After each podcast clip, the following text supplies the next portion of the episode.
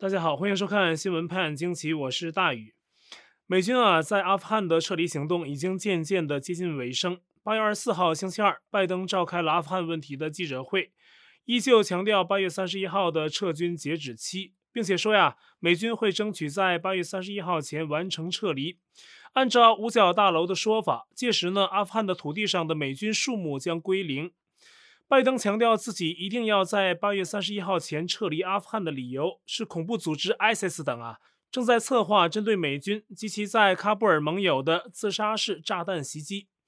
一位美国官员说，ISIS 是否发动袭击已经不是问题，问题在于他何时会发动袭击。那根据最新的数据，八月十四号到二十四号，美军已经从阿富汗撤出七万多人。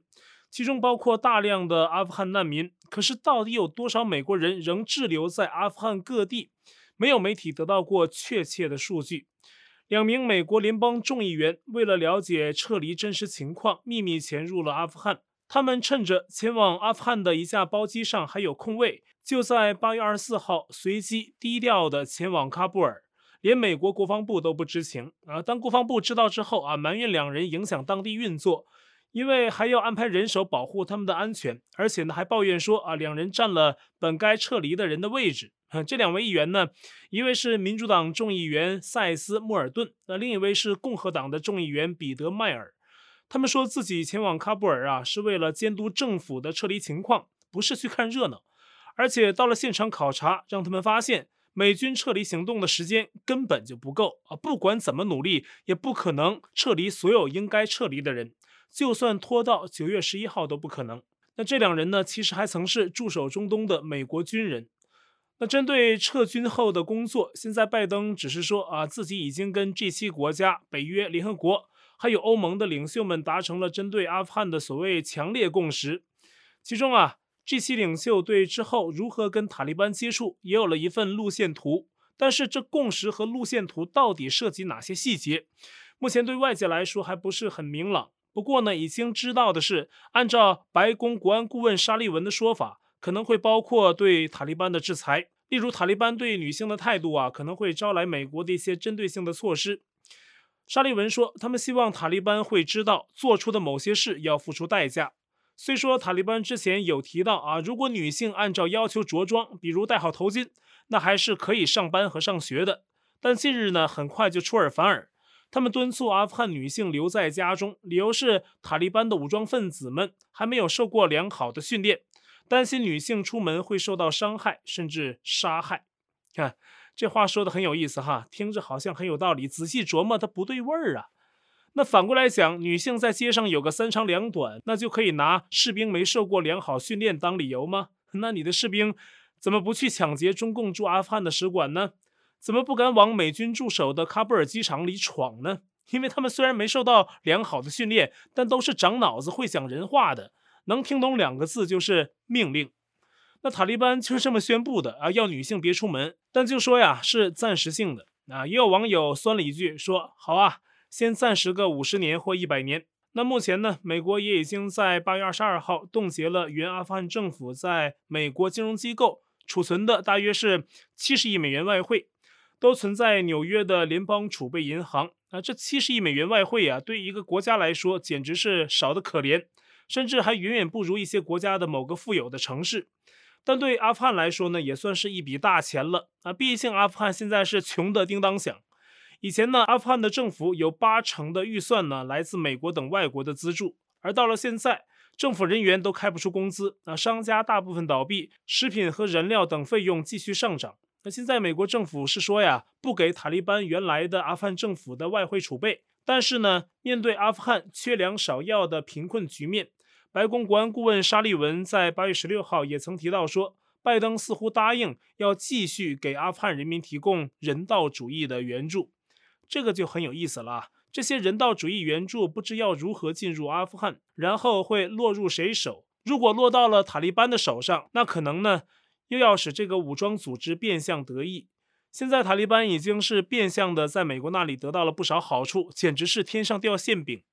在台湾呢，花巨资购买美军装备的同时，由于拜登政府无计划的仓促撤军，使得阿富汗政府军在迅速败退，甚至没败就退的情况下，丢掉了不少美国支援的先进武器。啊，这些我们都讲过，总计呢价值是几百亿美元，什么直升机啊、无人机啊、通讯设备啊、枪支弹药很多，其中啊甚至还包括美军使用的人体生物识别设备，是美军用来甄别人员的，以防恐怖分子啊进入敏感的地带。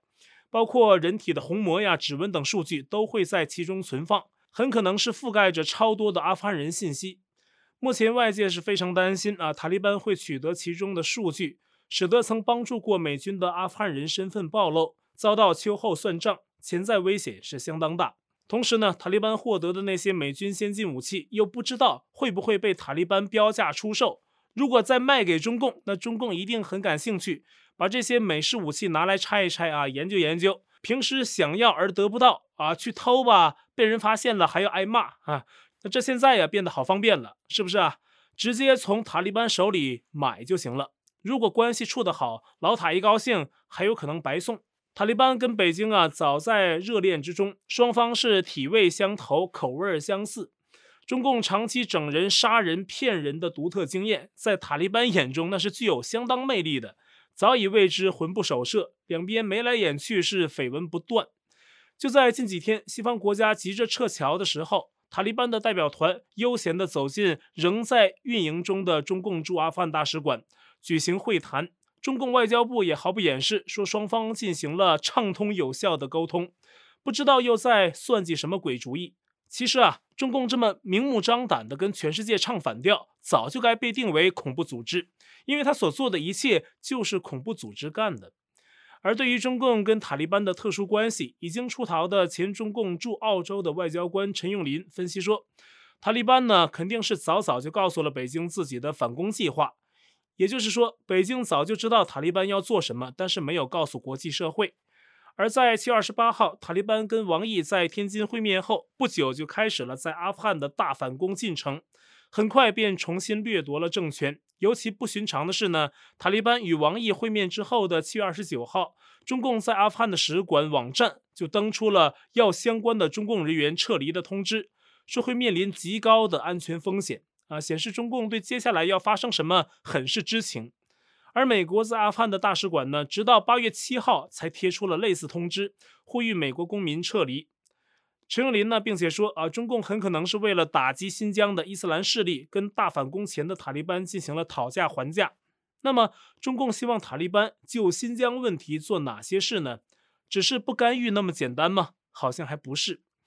一家地址在英国伦敦的媒体报道说，塔利班正在阿富汗帮助中共啊定位。出逃的新疆维吾尔人，一名在阿富汗的维族女性说：“她目前在阿富汗的家中很害怕，听到任何的敲门声都会担心是有人要把她抓走送回中国。”而现在呢，有大约两千的维族人生活在阿富汗，好多人已经是入籍阿富汗了，但是在官方的记录中会有中国移民的标志，因此他们担心这一特征啊会被塔利班用来定位，把他们送回给中共，作为塔利班跟中共协党的。定情信物之一，而此时此刻，中共在香港也正在扩大打压范围。就像美军生物识别设备或是政府存储的移民记录落在塔利班手中，会引起不少人担心的情况一样，中共在香港也在搜集这类的资料。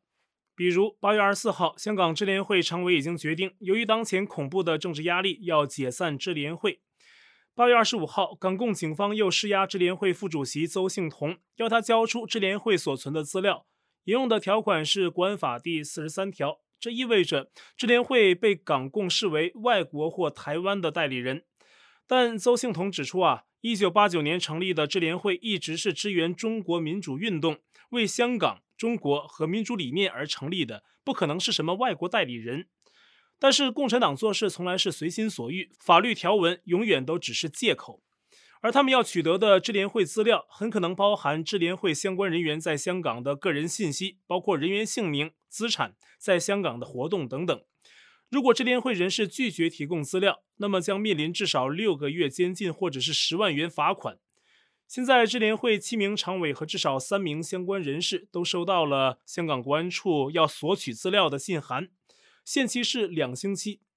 除了有邹幸彤啊，甚至呢正在坐牢的李卓人和何俊仁都收到了。自亚洲报道，智联会成立超过三十年，从六四到七零九大抓捕等事件，一直是在协助和声援中国异议人士。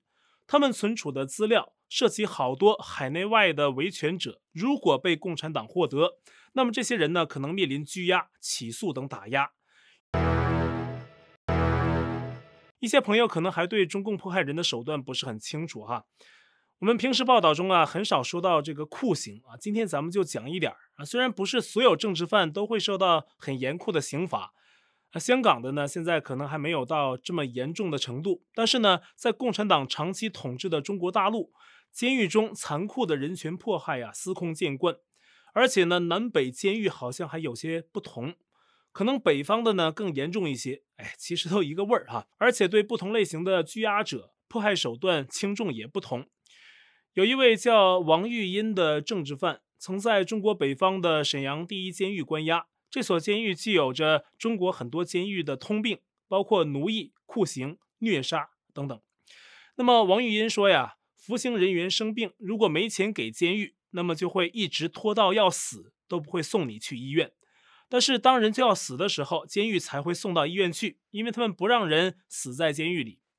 每年这样死掉的服刑者有很多。那该监狱呢，还会在寒冷的季节给一些受刑者的身上啊泼冷水。有的人第一天被扒光衣服，屋里就打开窗子啊，还用冷水浇，然后呢就给扔到只有破报纸铺的床上，被都没有。第二天呢发高烧，第三天就离世了。那王玉英透露啊，被这样迫害的有法轮功学员。此外呢，这所监狱每年靠关押者奴役劳动可以赚几个亿，但是给这些关押者吃的都是非常差的食物，菜油腐烂，而且不洗。那吃完饭呢，碗底都是沙子。为了扩大收入，监狱有时候呢还从南方买犯人啊，大家没听错，就是监狱之间买卖犯人，然后拉过去劳动，参加生产，给监狱的党官创收。但是就这样的事儿啊。这还是轻的啊，还有大家现在都知道的，健康的犯人可能会被活摘器官拿去卖钱。为什么是活摘呀？肯定是活摘，不可能是死摘。只有活体的器官才好卖钱。昨天呢，我还有一位朋友跟我闲聊，说自己以前在中国大陆的见闻，不是在监狱啊，是在北京的一家事业单位。那一个事业单位的小头目啊，一二把手是比着摊。二把手就有二十套房啊，一把手就一定要比二把的多，这还是个小事业单位。啊，中国的事业单位有两种补贴方式，一种是政府全额补助，事业单位有多少人，这些人的什么医疗、工资啊，可能钱都给齐，但是你们事业单位赚的钱全部得上交。另一种是差额的，就是比如只给百分之六十补助，剩下的你自己赚，但是赚的钱呢就不用全都上交了。所以呢，这个北京的事业单位啊，一把手就把自己的单位在过去二十年都定为是差额单位，这样赚的钱不用上交，但是他也不会发给员工，而是自己留下，都进了自己的腰包。而下面的员工呢，过去二十年，截至到二零一六年，基本工资都还只是两千元，因为是差额补助嘛，那本来给的就不多，然后赚的钱再被摊走，就更没钱了。员工们也是敢怒不敢言，因为这样的官员上面都有人罩着，有后台，告也告不倒，而且还是京官儿。那这事业单位的官员呢，还利用各种的职权引诱女员工上床，不计其数。我这只是说了腐败现象的一点点啊，在中国大陆的朋友比我更清楚，就说呀，在中共国，监狱里是一种苦，在社会上混也不容易，腐败就在你身边发生。所以呢，我现在一看到还有粉红给我留言说啊，你来过中国吗？你了解中国吗？你知道中国多强大吗？我一看完呢，就想啊，这中国人中啊，至少相当一部分人的智商啊，都被共产党给拉低了，判断是非的能力都没有了。那些事就在你们身边发生，看得见的地方、看不见的地方都有惊人的腐败、丑恶、罪恶。所以有时候我就说呀，看不清共产党，现在已经不是为了钱和利益而闭嘴的问题了。而是一个人的道德问题了。就这样的党还在维护他的人，你说他的道德良知是在什么位置上呢？这天灾人祸为什么这么多？真的就不引起警醒吗？宗教中说的大审判，那这样的人要被判到哪里去呢？其实认不清共产党啊，在我看来就是个人的道德问题。一个道德高尚的人是绝不会接受这个体制的啊！别说下面的人了，上面的人也一样。看中国八月二十五号刊登一篇文章，说汪洋。最近有迹象受到重用，很可能接替李克强在二十大后成为下一任总理。为什么获得习近平青睐了呢？就是因为汪洋放弃了人性，保留了党性。在中共体制内，你不跟他们一样坏，你就没法升官发财，你就会被视为异类，这是一定的。汪洋以前被视为党内所谓的自由派啊，现在针对什么西藏啊，还有香港，完全就是战狼的样子。他想往上爬呢，就得这样。就是在中共党内，只要你没人性，只要你不怕下地狱，你就能升官，跟正常人类社会的逻辑是完全相反的。现在美国川普不在了啊，共产党没有怕的了，在国际上为所欲为，他在世界上都这样，国内那党官的飞扬跋扈就更不用说了。可是呢，他也得承担后果，只是有时为了政权的安全呢，他可以疯到无所顾忌。大家知道，过去几十年，香港是亚洲城市里面金融方面的龙头，新加坡追多少年都追不上。现在好了，国安法进港，最近大陆微博呀，还有海外的推特都在传一个数据。就是新加坡已经取代了香港，这是八月十三号的数据哈，是以每天六千三百九十九亿美元，成为亚太地区最大的外汇市场。我看有的网友形容啊，是真的很恰当，说这是新加坡天上掉个馅儿饼。也有华人网友恭喜新加坡政府说，不错呀，这么多年舔共没白舔啊，终于有回报了。你看李显龙乐的那个样啊。香港好端端的经济给毁了，这是中共折腾的结果。而中共的折腾啊，还不只是香港，整个大陆经济都在走下坡路。这时候，共产党又开始想歪门邪道了。彭博社统计，习近平在二零二一年至今呢，在各种的讲话中喊“共同富裕”一词，一共喊了六十五次，比二零二零年全年的三十次多出很多。看来这一趋势是中共眼中的必然。而李克强一直嚷嚷什么全中国有六亿人平均月收入不到一千元，被好多人认为是忤逆习当局意志在唱对台戏。结果现在呢，慢慢发现好像不是，李克强骗了所有人。这很可能就是为习近平的三次分配逼捐富豪来实现所谓的共同富裕来造势。而那六亿穷人啊，也只是中共手上的一张牌。这六亿人真的让习近平害怕了吗？其实不会啊。愚民、贫民、弱民、疲民、辱民啊，这样的人民才好管理。而这张牌现在打出来，是为了跟富人要钱呢，有个借口。然后这副牌呢，还是该搁哪儿去就搁哪儿去。那中共国的富豪有多少呢？根据福布斯的一项统计，二零二一年全球亿万富豪城市排名中，北京名列第一。这一个城市就有一百人，超过美国纽约。而在二零二零年，中国富豪的总财富达到四万亿美元。超过了全球第四大经济体德国的 GDP，而且这还都只是公开的富豪，还有好多红色权贵的隐形富豪，不公开的那更是富可敌国。有的中国人呢，一个月共产党给你几千块退休金，就在那儿吹啊哈！你看共产党给我这么多钱，我看了真是觉得不知道说什么好啊，我听着都脸红。有什么骄傲的呢？人家把驴给吃了，剩下点渣子给你了，你拼命叫好。那起到的作用呢，却是助纣为虐，给邪恶造势，埋葬真正善良同胞的福祉。那还有一个问题，就是中共要割富豪韭菜。那人们常说的五百个超级红色权贵家族的这个财富，习近平敢不敢动呢？这也是接下去的一个看点啊。至少现在来看呢，可能是一部分会动，一部分他不会动，他可能有不同的情况在里面。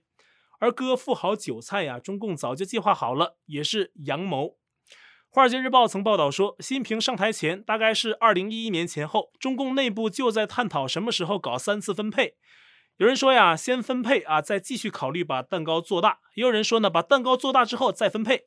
但习近平呢，可能是选的比较接近后者，就是呢，蛋糕给他逐渐做大啊，然后呢，搞这个三次分配，就是打着劫富济贫的公平分配旗号，逼富豪捐款，而且呢，捐大钱。然后呢，不同的是，习近平可能想把这笔钱呢用到自己认为的优先项目中去，比如一些共产党控制的国企或者是其他的开销上。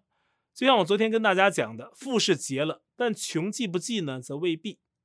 现在还有消息说啊，中共要从九月一号开始对河北、浙江、深圳三个地方试点展开严查存款的行动，单位存款超过五十万、个人存款超过十万的都要主动接受审查。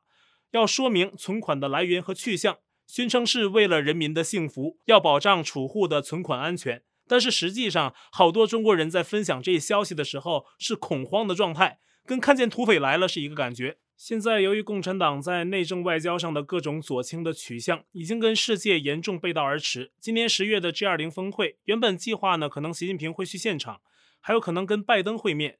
但现在南华早报报道说，习近平可能不会亲身去 G20 了，只是远程视讯参加。这意味着呀，跟拜登的会议也可能告吹。这不是世界的问题，而是共产党担心自己出去后呢，快两年没出国的习近平会成为众矢之的，是尊荣受辱，因此呢，干脆不敢去了。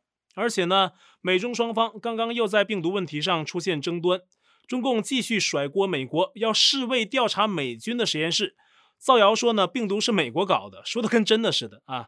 那近期一直在宣传，但是呢，美国情报界这边呢，根据华盛顿邮报的这个报道啊。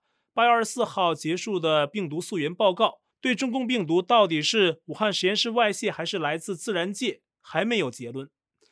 其实，如果是川普政府来做呢，估计结果会不一样。那边中共流氓啊，可始终都没手软。美国这边真的是需要再加把劲儿啊！面对中共塔利班这种啊，什么说理啊、绅士风度啊都行不通，更不要说表现软弱。而前川普政府的国务卿蓬佩奥的中国政策顾问余茂春。在病毒还没有蔓延到海外的时候，就下载了武汉病毒研究所的网页的副本，而且呢，蓬佩奥当时还告诉他要把五毒所作为优先的事项去研究。二零二零年五月，余茂春就找了国务院的时任军控局代理局长托马斯·迪南诺，希望他能在权限内向情报界搜集信息，评估中共的病毒所是否违反了一九七二年的生物武器公约。随后呢，军控局就拨款三十六万元，要求一家国家战略研究所提供研究协助。就说呀，当时这些溯源研究已经展开啊，只可惜去年十一月美国大选发生了那样的事儿，不然现在的局面呢可能不一样。不过呢，目前海外无论怎样，对中共也是认清许多。最近啊，美国的约翰霍普金斯大学发出声明，说不再承认中共的国药、科兴等五种疫苗。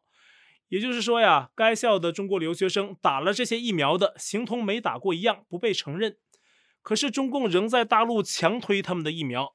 香港《星岛日报》引述消息说，习近平亲自敲定要八月底前完成全中国十亿人打完疫苗，到今年十月底，疫苗覆盖率还要达到十一亿人。因此啊，大陆各地政府强制施打疫苗的事件频发。即便中共卫生当局已经下发文件要杜绝强制打疫苗，但是中共各地呢，这种现象正是越来越严重，甚至是强迫学生打。哈，在中共国就是运动不断，任何事啊都可以成为检验你是不是拥护党的政治任务。接下去啊，这种现象将可能是越来越极端。好，我在 Telegram 上面的官方公告群是 t.me 斜线大于 news。那么节目信箱是 x w p a j q i g m a i l dot com，还有我的会员网站网址是大于 u s dot com，也欢迎您订阅本频道并点击小铃铛获得节目发布通知。那感谢您的收看，我们下期再会。